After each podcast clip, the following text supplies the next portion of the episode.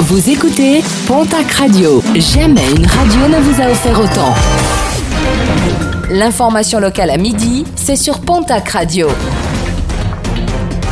Bonjour Jean-Marc Courage Sénac très belle matinée. Le décès d'un nonagénaire hier en milieu d'après-midi sur la plage de Sokoa à Cibourg.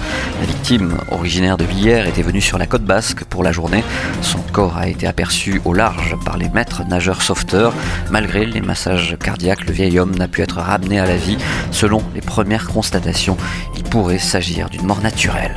Ouf de soulagement dans l'élan d'une octogénaire souffrant de la maladie d'Alzheimer et qui avait quitté son domicile. Hier a finalement été retrouvé quelques heures plus tard, très fatigué, mais saine et sauve. L'alerte avait été immédiatement donnée par la famille et les gendarmes de Mont-Marsan avaient été mobilisés sur les recherches. Une mobilisation quasi stable dans la région, celle des antipasses et des antivax qui manifestaient une nouvelle fois samedi. À Tarbes, plus de 1000 personnes ont défilé dans le centre-ville. À Pau, ils étaient 2200 avec un parcours différent en raison de la tenue de la braderie d'été. 200 à Dax, 110 à Mont-de-Marsan, dont certains ont essayé d'investir les couloirs de l'hôpital.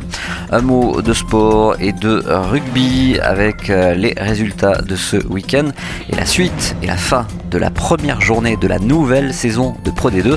Après la large victoire de Bayonne jeudi sur Agen 37 à 16, le Stade Montois a lui aussi ramené une large victoire de Narbonne sur le score final de 14 à 37.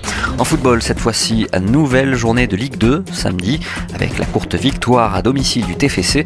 Les footballeurs toulousains battent Valenciennes 1 but à 0.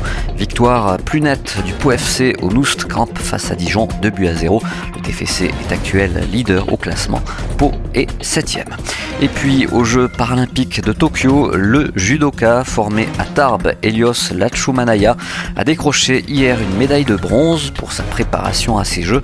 Le sportif, actuellement licencié à Bourg-la-Reine, avait effectué un stage en Bigorre au sein de son ancien club.